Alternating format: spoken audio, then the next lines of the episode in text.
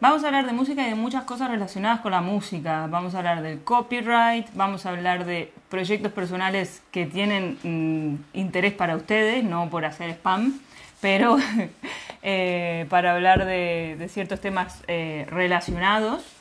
Y vamos a hablar de los reels. Esos son los temas que vamos a tratar hoy. Y la peli eh, que vimos el viernes pasado, que nos- no, no la pusimos para votarla. De momento no ¿Cómo de mal lo has pasado? votación. Lo Este pasamos ra- fatal. ya te he visto sufrir. Lo has hecho posta, además te has ido y, y bueno, hasta luego. Te he visto sufrir bastante con el Sí. hecho. Has, has improvisado. Voy a leer todo lo que vamos a hablar hoy. ¡Qué miedo! Es horrible. Es- el- hace no mucho pensé en la gente que hace los directos solos, que no tengo muy claro qué hacen. ¿Van contestando a la gente o Ah, se pero no van es a lo mismo, yo sea un directo yo sola, me organizo y ya está. Pero si yo tengo un plan contigo y te vas, y no sé si vas a volver algún día, claro, yo empiezo a pasarlo mal, ¿no? Me Sí. empiezo a imaginar, ¿y ahora? Hago cena para uno, cena para dos. Streameando y callado. No sé, no sé de qué hablar. Pues sí. ¿Sabes que me voy a vengar? Voy a estar un rato sin decir nada. Bueno, lo que queríamos tratar hoy, no sé, la verdad es que no te he escuchado nada de lo que estabas hablando antes. Es, es de la noche, no, la noche. ¡Ah, spoiler! Solo he dicho que íbamos a hablar de música y de nuestros proyectos. Y bueno, y de la película. Justo lo último que estaba diciendo es que íbamos a hablar de esta peli. No he dicho el nombre aún. Se llama 1917. Puedo decir que cuando la empezamos a ver pregunté como cinco veces el nombre de la película. No, no. ¿Qué es lo que preguntabas? La eligió Manu. Preguntaba, ¿esta es la de...? Ah, sí. Te dije, vamos a ver 1917, que es un plano secuencia, bueno, falso plano secuencia, y quiero verla, tengo ganas. Sí. Y preguntas, ¿esta es la de Forrest Gump? Esta es la de... ¿Esta es la de Soldado Ryan? Esta es la de... Y, y yo te decía, no, 1917. Y, y pensabas que era una broma o algo así. Sí, pero a ver, hay que dejar claro que en esta casa es muy difícil saber cuando vos estás hablando en serio y cuando estás de broma. Entonces yo para mí lo primero siempre es broma y después espero que me digas la respuesta. Claro, a ver, la decepción es que yo me esperaba una broma y no. Llevo- yo no sí. estoy preparada para que me Llevo, digas la llevo posta, años sí. lanzando piedras a mi tejado y al Ya final está, se es que al hunde. final estás recogiendo los frutos, ¿eh? Pues sí, vimos 1917. Estuvo guay porque Muy chula, la verdad. yo no sé cómo... Claro, cuando vi cuánto duraba, que era una hora y 50 minutos, no tenía muy claro cómo iban a hacer para mantener La tensión. la tensión. Porque al final, yo qué sé, si va a ser un plano secuencia, pff, se te va a hacer largo. Pero el plano secuencia, la verdad es que eh, muy bien hecho porque son planos largos, no son un plano secuencia toda la película, aunque fingen que lo es. Hay varios cortes, pero los planos son muy largos. Pero explica de qué va la película, si no... En 1917 es la Primera Guerra Mundial y eh, a dos soldados se le manda la misión de eh, enviar el mensaje. mensaje, llevar el mensaje al coronel, de, al capitán, no lo sé, nunca sé los rangos, al, al mandamás de, de una zona. Y tienen que llegar hasta allí. Y entonces, claro, es eh, punto A, punto B y un plano secuencia. Un plano secuencia es un plano en el que no hay cortes de cámara de edición, no hay eh, habla un personaje, habla el otro, sino que con una única cámara graban toda la escena. Y en teoría Mm. toda la película es un plano secuencia. Que se, eh, se ve que hay cortes porque imagínate todo el, bien presu- hechos. todo el presupuesto de una película jugársela a una toma. Y A ver, lo guay de ese tipo de películas que están hechos así en secuencia es que los actores tienen más margen de improvisar y, y más natural también. sí, eh, nos la pasamos. Ah, ahí está el corte. Ah, ahí está el corte. Cada, cada vez que pasaba un baúl por delante de la peor, cámara. ¿eh? Y yo estaba, mira, ahora cuando den la vueltita, cuando giren ahí por el túnel, ahí se va a cortar. Aún, se aún así el brazo, hay, hay planos que era como, ¿cómo han hecho aquí todo este plano? Porque era una locura, cuando pasan por un lago y la cámara hace casi como un movimiento que es que va andando, Hmm. pasan como a una especie de, imagino, de, de canoa, de, de lancha por el lago y pasan al otro lado y se ve todo, que también es verdad que con el CGI ha perdido un poco el encanto. Lo que ¿no? queríamos hablar es el tema de, de la música. Que la música hace que esté en tensión. Todo lo que no logras con un plano secuencia, porque no hay planos contra plano, es que eh, la música eh, hace que estés. Al principio, ya desde, desde el principio la música te sitúa en dónde estás, que estás un poco en la mierda. Sí, vos ya sabés que, que Y de ahí pasa a tensión. es una misión súper complicada, están en guerra y lo más probable es que pasen cosas malas, que pasen catástrofes. Y todo el rato la música te está recordando, va a pasar algo, va a pasar algo, va a pasar algo, va a pasar algo, hasta el límite y vos estás ahí, ¡ah! y luego no pasa. Sí, y luego otra vez, ¡ah! Llegas a los No, créditos y aún no así estás mal. Sí, No. yo estaba, ya me estaba contracturando y Es- todo. eh, apagamos Netflix y aún seguíamos mal. Sí, yo en la cama estaba... No, es una tensión continua. Entonces, está súper guay el tema de, de la música, cómo lo han utilizado. Y bueno, y ya Y la pa- iluminación. para ser más pedantes, la iluminación también nos gustó No, mucho. pero está chulísimo. Sí. Sí, sí, sí. ¿Cómo hace Como la transición? En una, en una escena puedes pasar de estar tranquilo a estar mal por, por el tema de las luces. De la oscuridad. Y cómo, digamos, la guerra llega a él en algunas escenas por las sí. luces. Las explosiones que iluminan todo y de repente oscuridad absoluta y el agobio de, de no saber qué te vas a encontrar del otro lado. Está súper bien hecho. Y luego la transición de la noche, cómo va amaneciendo, ¿no? Que es bastante difícil de conseguir que eso quede así tan natural, como va pasando de los azules poco a poco a cálidos.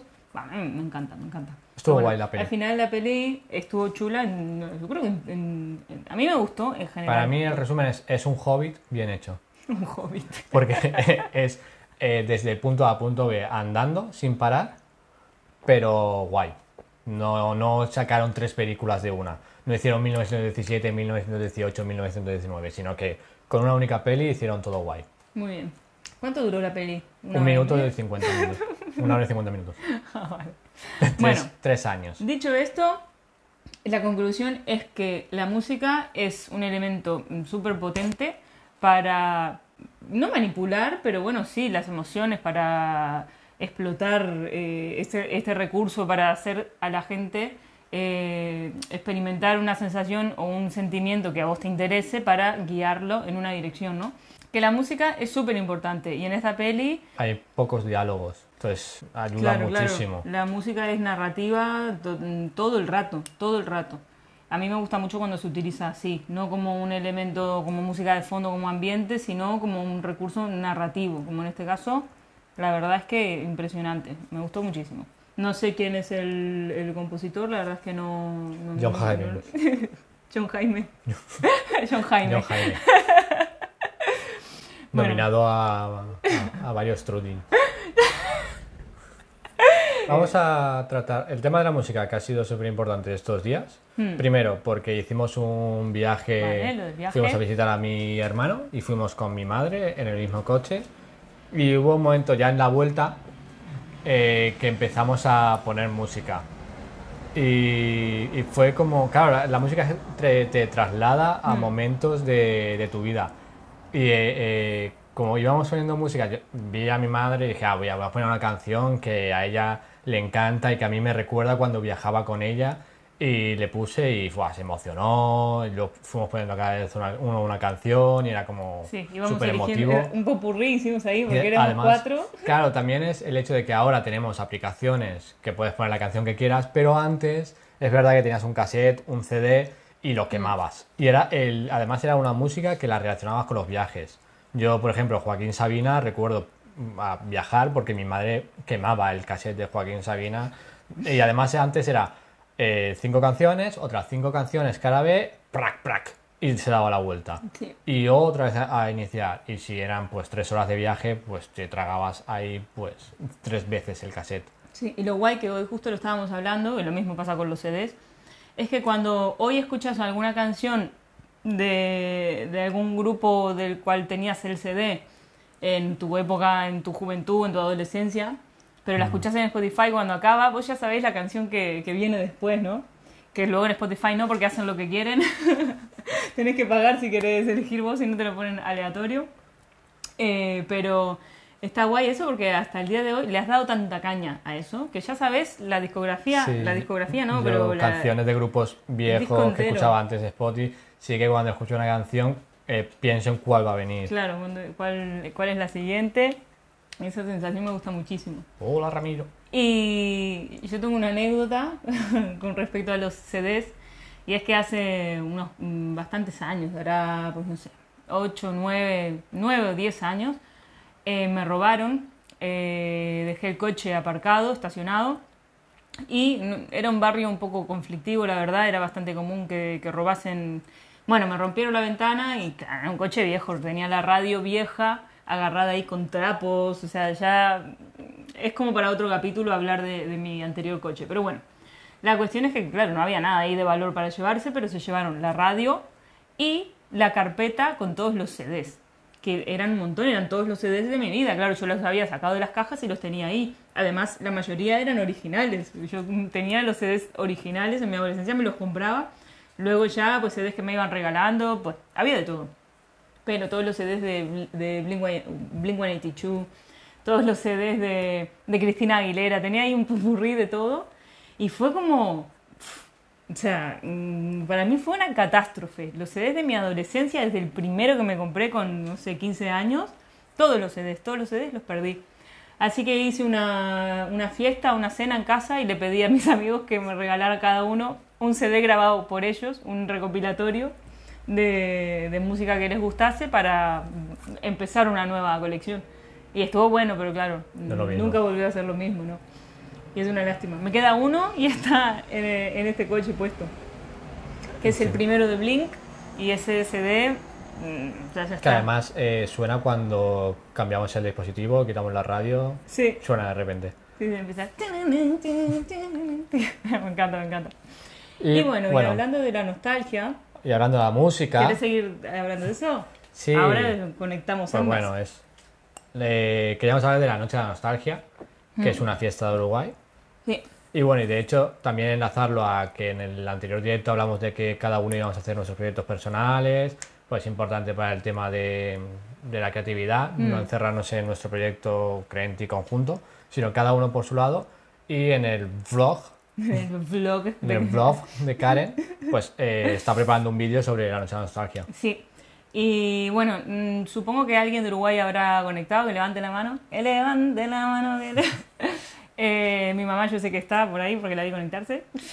Eh, bueno, la noche de la nostalgia. Estoy haciendo un vídeo que es sobre la noche de la nostalgia, que es una fiesta. No voy a dar mucha información, si quieren van a tener que ir a ver el vídeo en mi canal. no, no quiero spamear, ¿vale? Pero vienen anécdotas. Voy a dar un poco de contexto porque lo que les voy a contar les va a interesar.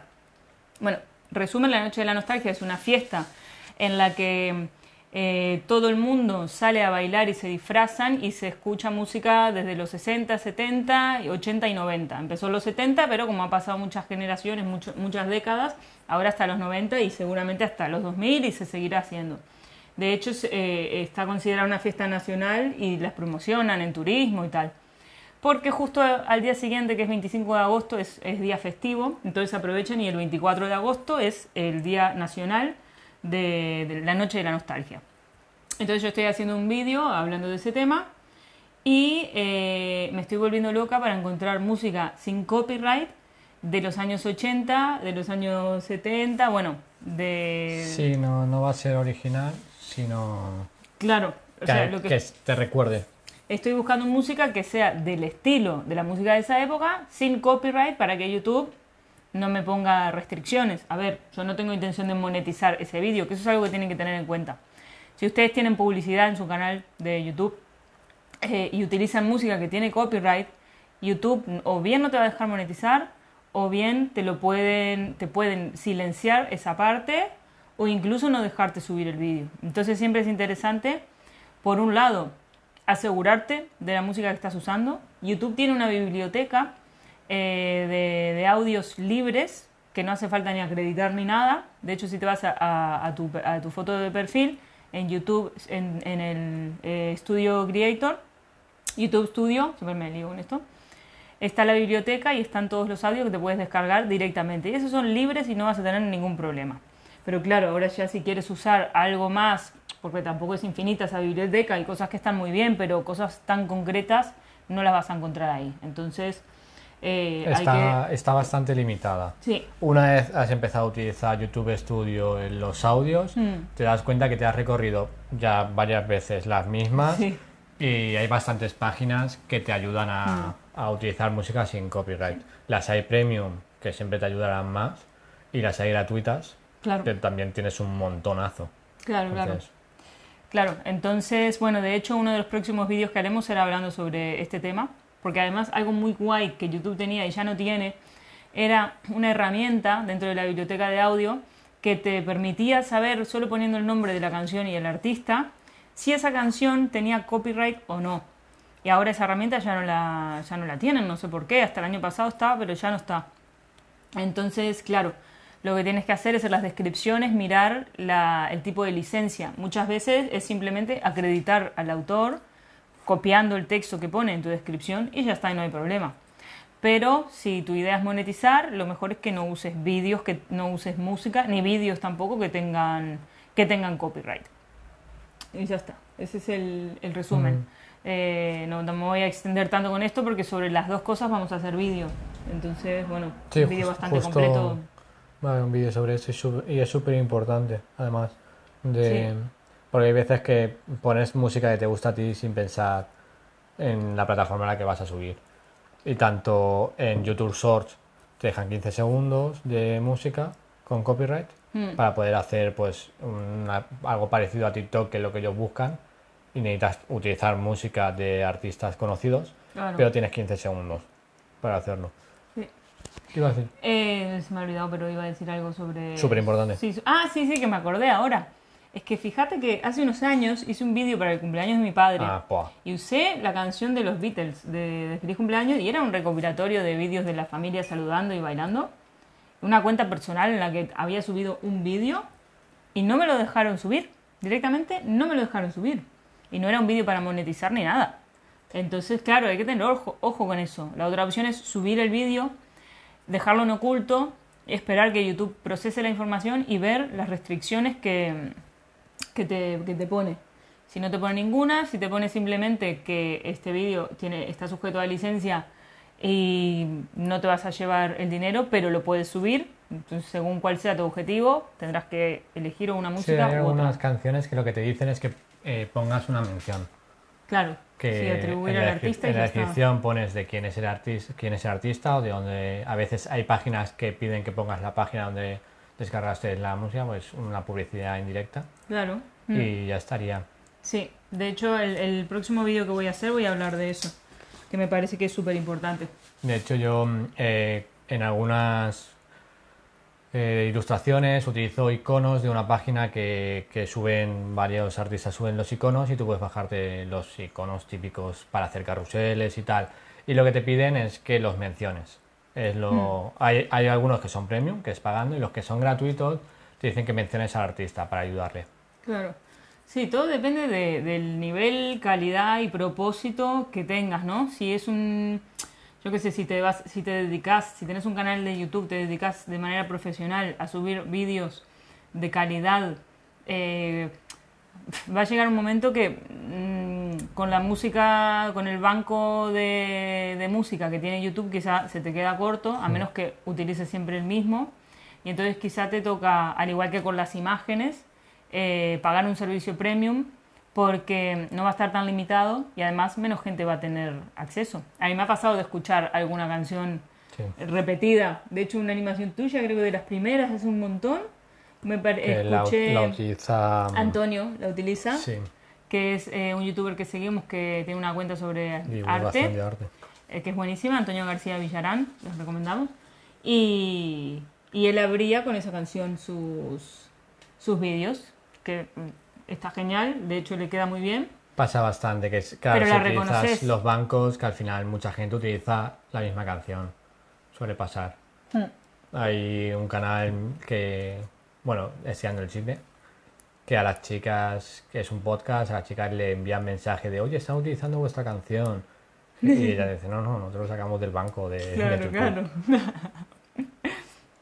y bueno, y en cuanto... Eh, Nada, sobre todo el tema de los proyectos personales, tú lo estás llevando, aún también estás creando un poco cuál va a ser tu marca personal.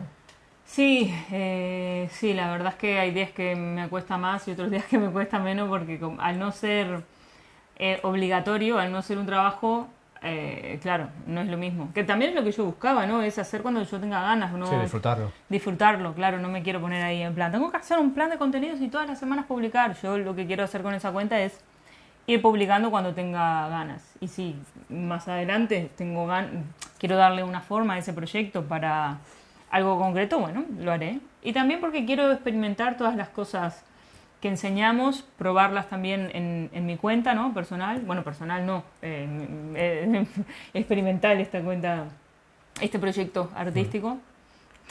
artístico, de entretenimiento. Y, y bueno, utilizarlo de conejillo de indias también. Sí, yo volví a... Perdón. No, no, no, no, di- dilo, dilo, dilo. Yo, yo volví a mi cuenta de animación Mm, y, y muy guay. La verdad es que eh, la comunidad de, de Crenti me, me gusta mucho, pero la comunidad mía, la verdad es que le tengo mucho cariño. Eh, no tenía muy claro si iba a quedar gente porque la tuve inactiva desde enero. Y hice varias cosas para volver a activarla. No que la gente estuviese activa o no, sino el hecho de que el algoritmo me supiese que vuelvo a estar vivo. Entonces eh, hice varias historias en las que hice que la gente interactuara mucho. Eh, hice unas pruebas de en- enviar un- una, una historia para ver cuántos quedaban. Revisé también los seguidores que tengo inactivos y me los cargué.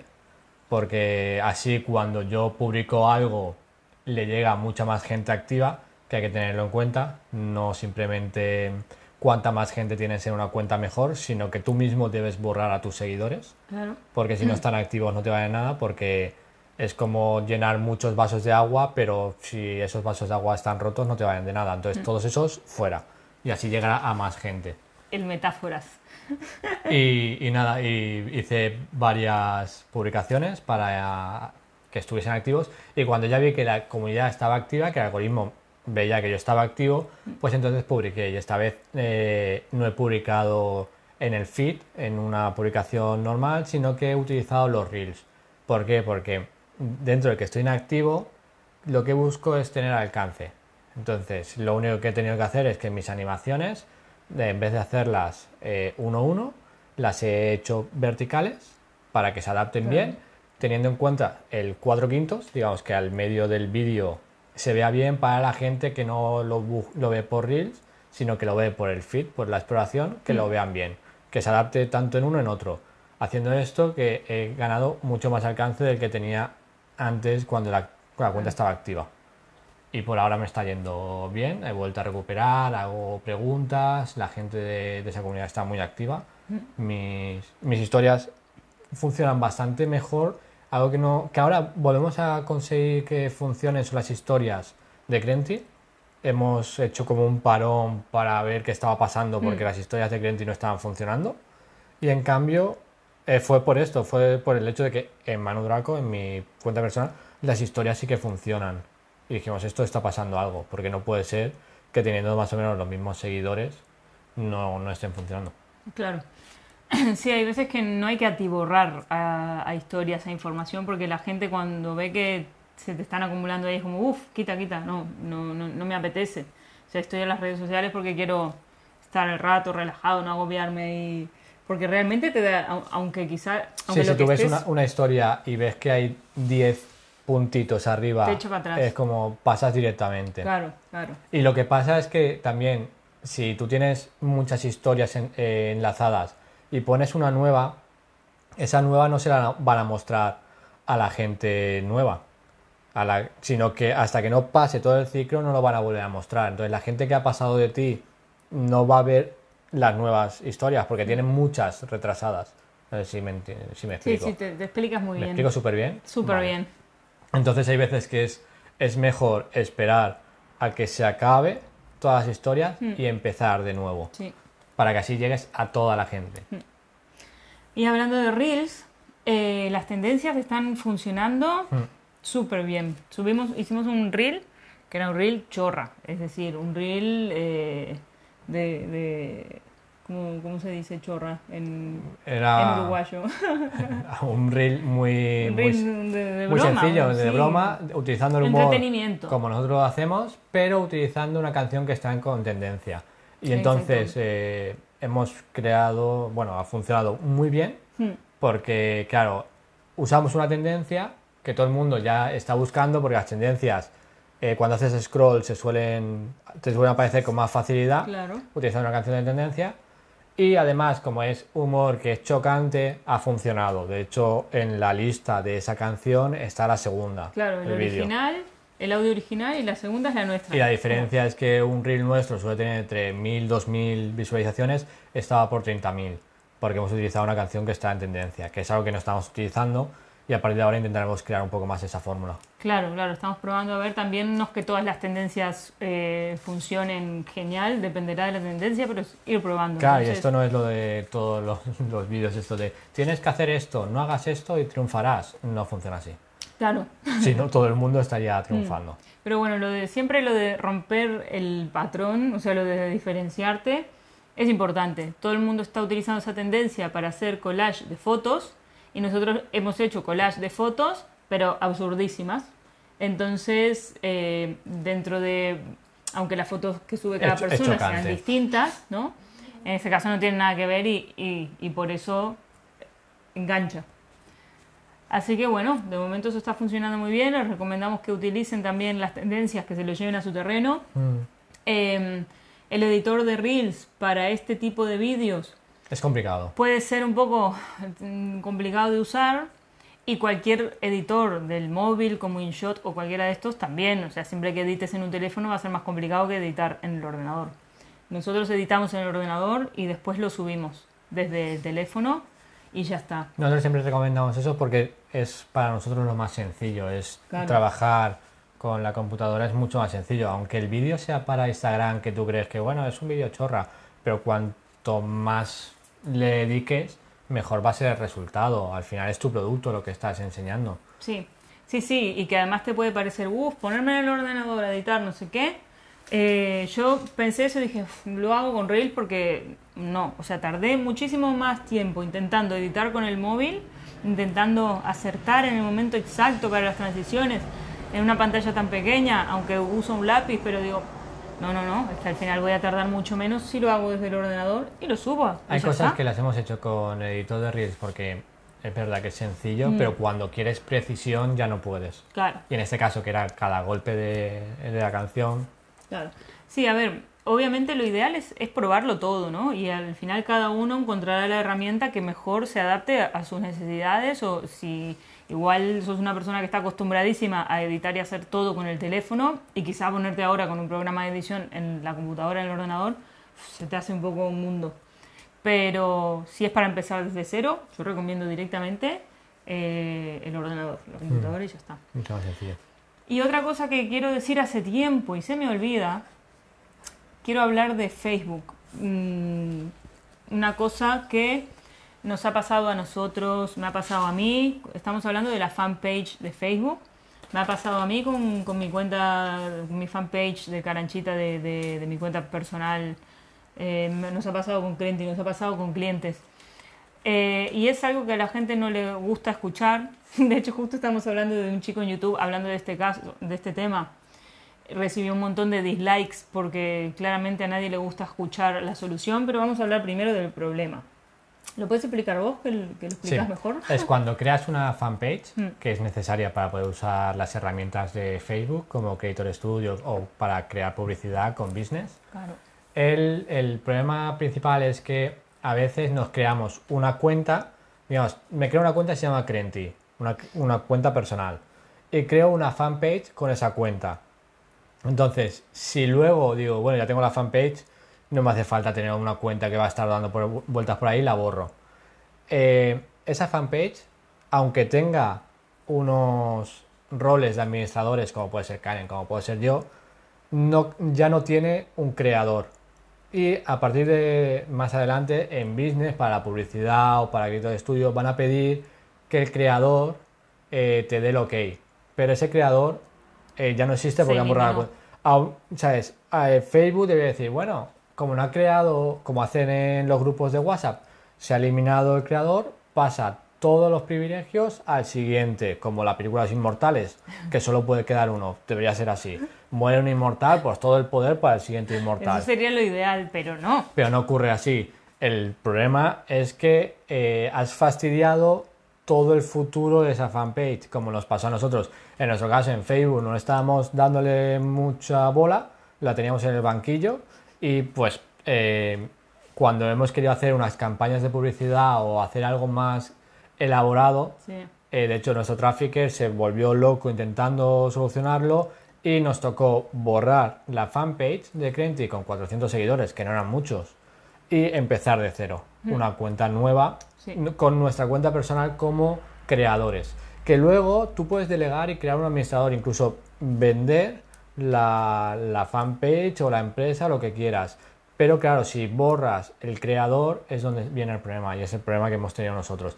Y hay clientes nuestros que tienen páginas muy grandes que tienen el mismo problema y no le encuentran solución. Y claro, y conforme tú ya has eh, eh, publicado muchísimo contenido en, en Facebook, claro, luego eh, es complicado porque tienes que borrar.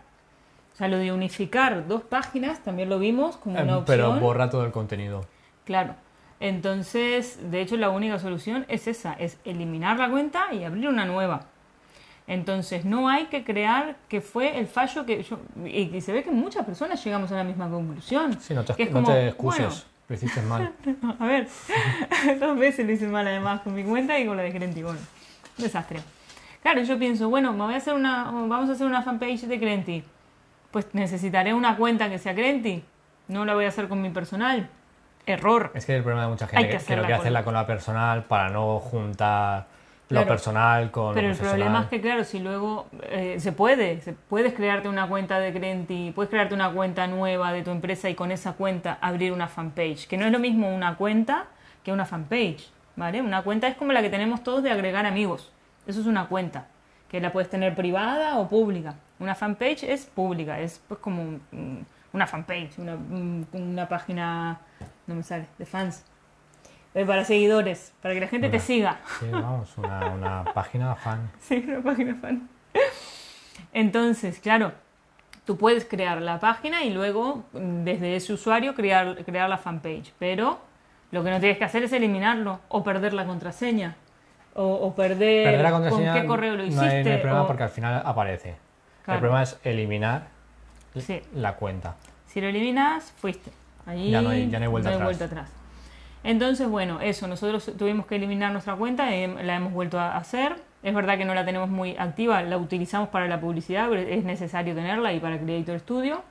Y básicamente es una biblioteca de enlaces de, de- de YouTube que vamos Sí, no la estamos utilizando. No le damos mucha, mucha importancia. Sí, La tenemos porque tenemos que tener una fanpage para el resto de Mm. cosas. Eh, nos viene bien porque Facebook tiene los enlaces externos. Y aparte también porque en Facebook sigue funcionando los grupos. Entonces cuando queremos un vídeo sobre eh, el tiempo, gestión del tiempo, pues vamos a grupos de gestión del tiempo y decimos, oye, hemos hecho un vídeo nuevo, quizás os interesa. Y, Claro. y cada... Pero vamos, Facebook... Mm. Adiós. Cosa que es otra estrategia muy interesante para quien haga vídeos en YouTube, que cuando publiquen, sobre todo el primer día y la primera semana, imprescindible, que compartan ese nuevo vídeo en grupos de Facebook relacionados con el contenido del, del vídeo, porque es otra forma de tener más alcance eh, más rápido. Sí, de que vea también YouTube de que de forma externa están llegando a YouTube, entonces también interesa. Claro, exacto, exacto. Y principalmente la primera semana, que es imprescindible para YouTube decidir eh, cuánto mostrar tu vídeo a otras personas. Es, es como el tiempo que ellos utilizan para analizar si tu vídeo funciona, si tu vídeo es bueno y si a la gente le gusta. Entonces esa primera semana es imprescindible que lo vea mm, la mayor cantidad de gente posible y bueno, y una forma de hacerlo es eso, compartirlo en todas tus redes, ¿no? Y en grupos. ¿Y qué más? Pues yo creo que ya hemos hablado todos los temas que teníamos que hablar en este Qué directo. fuerte, ¿no? Lo único, eh, decir que a partir del lunes que viene ya haremos directos semanales. Sí. No vamos a hacer... Teníamos idea de si vamos a cambiar de plataforma, pero en principio vamos a seguir en Instagram. Sí, de momento vamos a seguir Instagram y seguramente seguiremos toda la temporada. Cuando cambiemos de, de plataforma será posiblemente para la, para la temporada siguiente. Y, y ya está. Me he desconcentrado un poco porque el gato está haciendo unos ruidos raros y digo, no sé qué le pasa, pero bueno. Y ya estaría. Eh, muchas gracias por estar ahí. Imagino que estáis en gran parte de vacaciones. Eh, ojalá algún día sepamos lo que es eso. y, nada. Eh, En dos semanas volvemos. En dos semanas volvemos. a los Mateando. Mateando con Grendy. Ah, yo he dicho la semana que viene. No, la otra. Vale, en dos semanas, genial. Pues nada, pues en dos semanas nos vemos ya con los mateando eh, semanales a las 7 seguramente de la mañana, Sí. De la tarde. Y nada, muchas gracias por estar ahí. Besitos. Adiós. Chaito. Buena semana.